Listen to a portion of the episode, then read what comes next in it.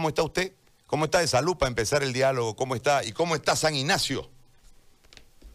¿Cómo está Gary? No reniegue mucho. Este, muchas gracias.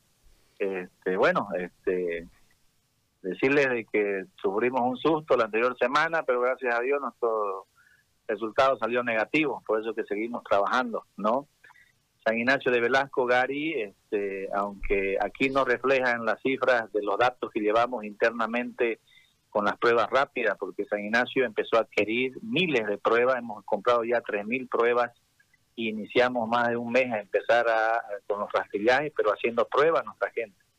Estamos eh, con mil, con 902 este, casos positivos de pruebas rápidas y 200 de hisopado, imagínese usted.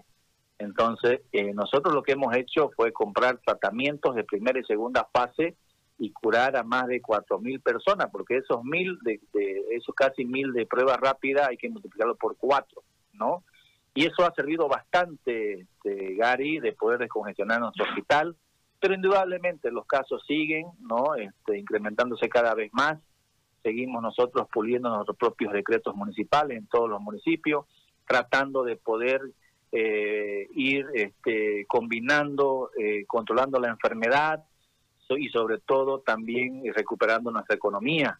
Usted sabe que hay, que hay municipios que no tienen el privilegio de otros de tener industrias grandes, no empresas grandes. Muchos vivimos del, del turismo, muchos vivimos del día a día, de la anticuchera que si no sale no come o del motoquero que no sale no come. Estamos hablando de sectores grandes en los municipios que realmente han sido este, eh, sacrificados en esta pandemia y estamos ahí tratando de a poco este, recuperando la economía, sobre todo de estos sectores importantes, ¿no? Que son del día a día, este, Gary. Alcalde, ¿les llegó la plata cómo se le han desembolsado la plata, cómo es el tema de los dos fondos, el fondo COVID y el tema de la devolución del IDH. Bueno, sí, ya se desembolsó y ahorita estamos tropezando con un problema, ¿no? Este que es el tema de la inversión del 25% de, del fondo IDH. Porque verdad que nos mandan, pero todos le ponen nombre y apellido en qué gastar y qué no, pues no.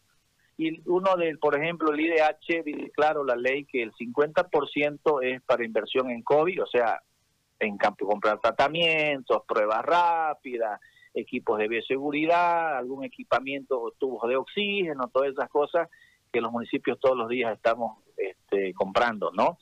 El otro 25% dice que es para el tema de alimentación, pero aquí estamos tropezando porque el Ministerio de Finanzas nos convoca a una reunión a todos los, secretarios de finanzas municipales y nos dice que no, que no es para alimentación, es para reactivación del sector económico, dice.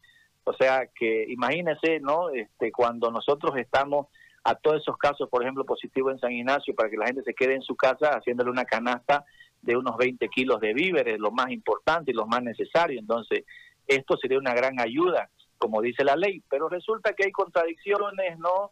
Este, en este en esta inversión del 25% porque eh, hacer un proyecto y esperar que el proyecto produzca, ¿no? Este es largo pues esto y los, los enfermos no esperan, ¿no? Y la necesidad y el hambre no espera.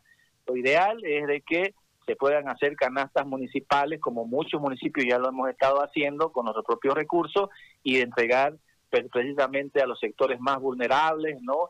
y a todos los que están infectados y que tienen que quedarse en su casa y no tienen que comer. Eso es lo más triste en nuestros pueblos. De todas maneras, este, estamos en eso, esperamos darle solución. El otro fondo COVID es netamente para poder este, invertir en COVID. Mire, San Ignacio de Velasco recibió dos millones trescientos, pero ayer nosotros los últimos reportes de todo lo que hemos invertido hasta ahora son casi tres millones ochocientos bolivianos en COVID viene a paliar un poco, ¿no? Este nos ayuda.